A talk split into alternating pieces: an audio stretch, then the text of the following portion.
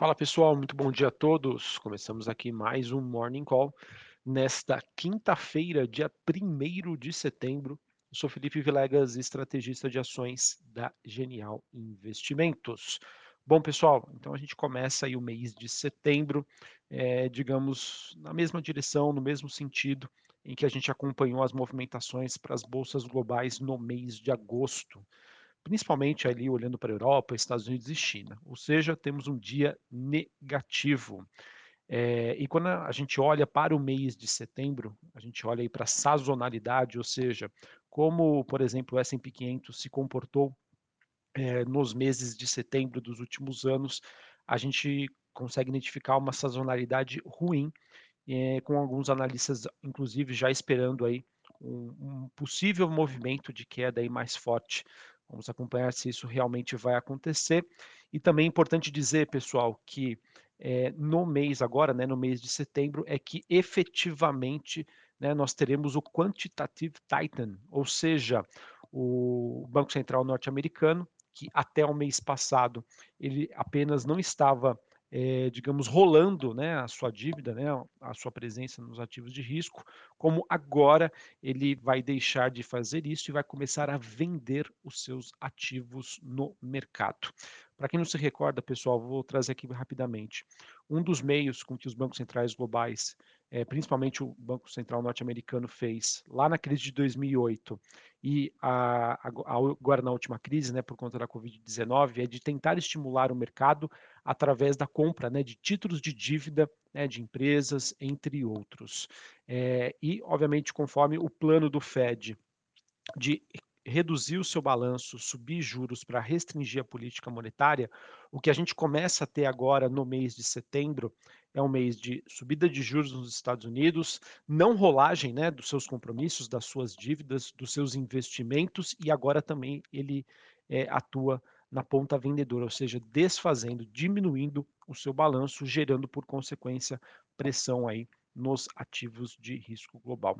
E acredito eu que, pessoal, que para uma interrupção dessa dinâmica, ou seja, para esse sentimento que começa já mais negativo, a gente precisa ter é, algumas questões, alguns pontos. O primeiro deles são os dados relacionados ao mercado de trabalho nos Estados Unidos, é, inflação e algum movimento aí que indique que nós temos um mercado muito sobrevendido, né, um mercado muito leve, o que abre espaço para uma recuperação dos ativos. Maravilha, que é o que já, já aconteceu neste ano, né? Inclusive a gente teve uma alta muito forte ali a partir da segunda quinzena do mês de julho, mas os mercados agora na segunda quinzena de agosto, ou seja, um mês depois, acabaram devolvendo aí parte destes ganhos. Beleza, pessoal? Então, a dinâmica continua né, mais negativa, infelizmente.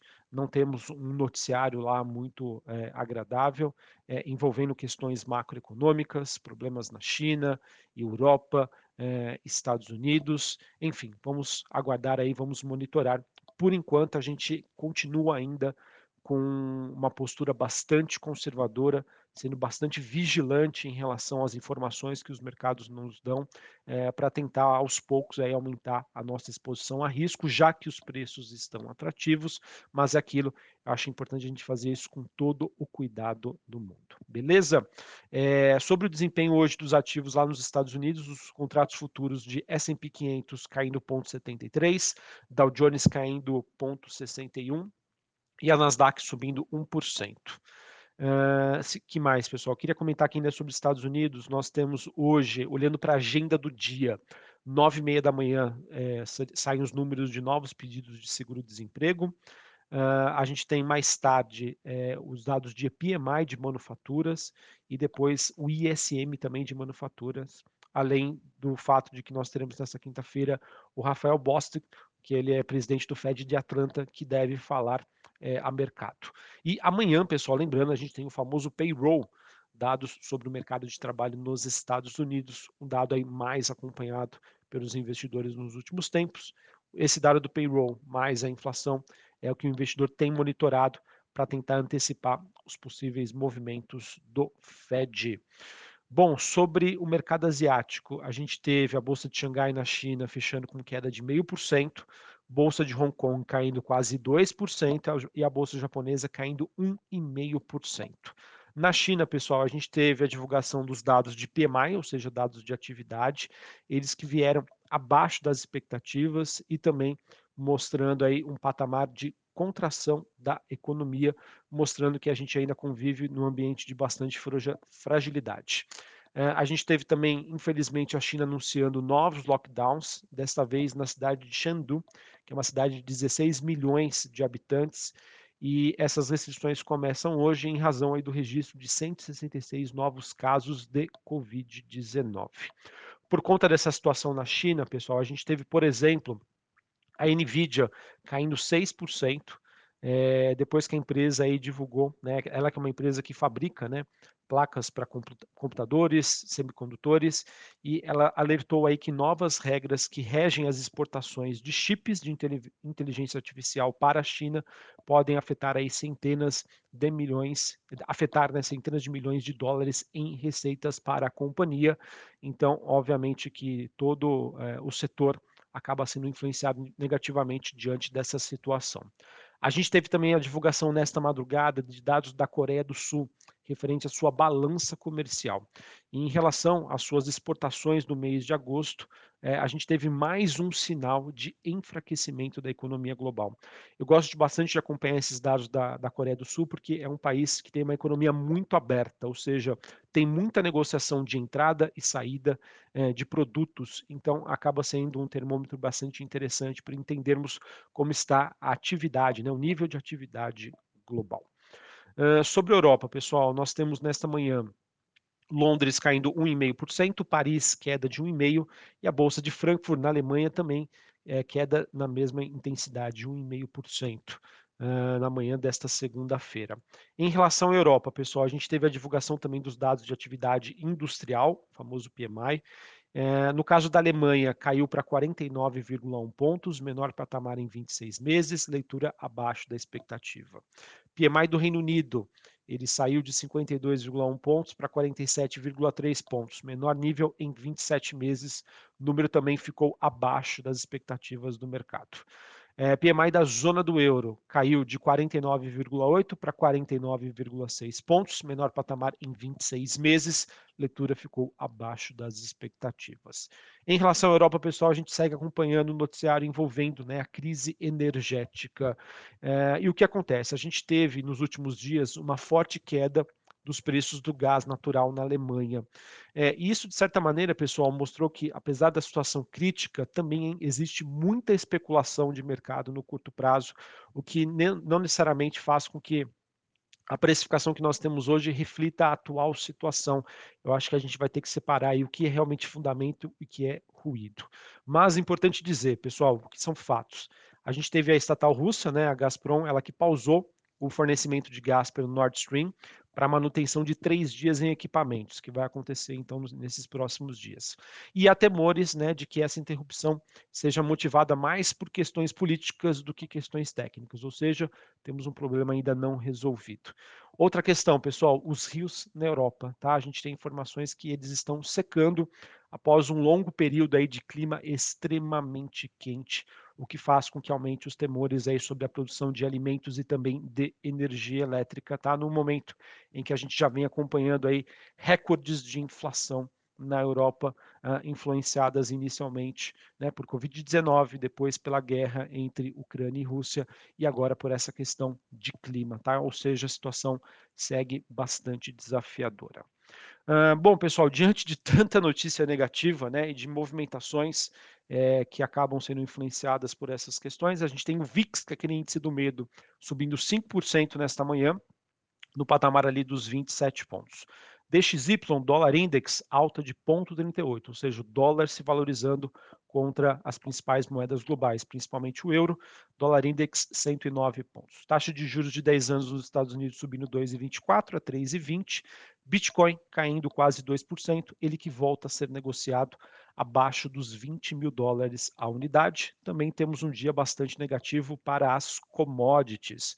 Petróleo WTI negociado em Nova York caindo 2,5%, 87 dólares o barril. Uh, cobre recuando 2%, mesma movimentação para o níquel, e o minério de ferro na China também teve um dia bastante negativo. O contrato em Singapura, até o momento que eu estava observando, é, tinha uma queda ali em torno de 4%, influenciado por essa questão envolvendo China, novos lockdowns e perspectiva aí de baixo crescimento. Além disso, pessoal, o que eu sempre gosto de comentar aqui com vocês, além do noticiário negativo envolvendo China, é importante dizer que o investidor hoje também está se sentindo no escuro em relação ao que pode acontecer, né, em relação à economia chinesa em 2022/2023, e isso obviamente acaba sendo uma questão aí negativa e que gera mais temores, né? ou seja, aquele medo que se retroalimenta e faz com que não necessariamente o que está sendo precificado hoje no mercado é o que acontece com China, mas diante das incertezas né, e a falta de previsibilidade, esse sentimento acaba se aflorando ainda mais. Beleza? Bom, pessoal, sobre Brasil, a gente teve ontem, né, a, o governo enviando aí o seu orçamento para 2023 e ele foi apresentado em linha com o que o mercado já esperava, tá? Sem previsão orçamentária por um adicional de 200 reais no Auxílio Brasil, né, o que levaria para 600 reais a partir também do ano que vem. É, e o governo então estima aí 52 bilhões de reais a mais em despesas por ano para perenizar aí o atual valor. Do lado das receitas, destaque então para manutenção da isenção do PIS/COFINS sobre combustíveis, com impacto estimado de 53 bi, e o texto ainda trouxe 14,2 bilhões de reais que seriam utilizados para reajustes dos servidores e 14, perdão, 19,4 bilhões para emendas parlamentares, tá bom? Então, obviamente veio em linha com o esperado. É, vamos ver como que isso pode repercutir ou não hoje na Bolsa Brasileira, mas eu acredito que o que deve realmente influenciar são as questões globais, principalmente aí olhando para maior aversão a risco e a queda das commodities, o que, na minha opinião, acaba sendo negativo para as ações, para o mercado, né, para o Ibovespa, que depende bastante de empresas exportadoras. Para encerrarmos aqui, pessoal, falando sobre o noticiário corporativo, a gente teve a Ambipar, ela anunciou que vai captar um bilhão de reais através da emissão de debêntures, uh, com o objetivo de financiar futuras aquisições. É, a empresa né, que tem uma agenda intensa de aquisições desde que ela chegou à Bolsa em 2020, e ela que já comprou aí, adquiriu cerca de 30 companhias e, e não para por aí. Bom, pessoal, a gente também teve a B3 divulgando a sua terceira prévia da carteira teórica do Ibovespa para o período de setembro a dezembro de 2022. Lembrando, pessoal, a B3, ela, a B3 divulga né, quais são as carteiras teóricas dos seus índices que valem por quatro meses, ou seja, nós temos aí três trocas por ano para essa carteira teórica que vai passar a, a vigorar a partir da segunda-feira da semana que vem, entra no índice Arezo, Raizen e São Martinho e saem as ações da JHSF. A gente também teve a Copasa, ela que empresa de saneamento do estado do, de Minas Gerais, ela informou aí que cortou a sua previsão de investimento para 2022, que passou de 1, 1, quase né, 1,4 bi para 1,1 bi. Esse montante remanescente será redirecionado aí para os próximos anos, sem afetar aí o cumprimento da sua meta de universalização estabelecida pelo novo, novo marco do saneamento. A gente teve também o conselho da Clabin aprovando o refinanciamento da primeira e segunda fase do projeto Puma 2 para aquisição de uma máquina de papel para a produção de é, paperboard é, por 800 milhões de dólares. E por fim, a, uma subsidiária da TOTUS ela anunciou a compra de 60% do capital da FEDIS, da FEDS, perdão, por 66 milhões de reais. É, esse contrato, então, que prevê essa aquisição da TOTS Tecnologia uh, durante o primeiro semestre de 2025 das ações remanescentes, ou seja, os outros 40%. Maravilha? Bom, pessoal, então era isso que eu tinha para trazer para vocês em relação à atualização de cenário. Por enquanto, um pouco mais do mesmo, então, infelizmente, a gente começa aí com uh, o mês com um tom um pouco mais negativo, refletindo eh, essas expectativas do mercado em relação à trajetória de juros nos Estados Unidos, situação eh, ruim na Europa, situação também, digamos, nebulosa na China, por, pela falta de perspectiva. É, então vamos ver como esses temas se desenvolvem aí durante o mês. Muito importante, pessoal, a gente acompanhar a agenda de divulgação de dados macroeconômicos para o mercado entender é, o quanto isso vai ou não influenciar nas decisões do Fed. Lembrando, pessoal, estamos a um mês aí do primeiro turno, há quase um mês, né, do primeiro turno das eleições presidenciais aqui no Brasil. Na minha opinião, pessoal, muita coisa ainda em aberto, muita coisa pode acontecer, nada decidido. Então vamos ver como que os mercados vão reagir a todas essas incertezas. Um abraço para vocês, uma ótima quinta-feira, um ótimo início de mês e até mais. Valeu!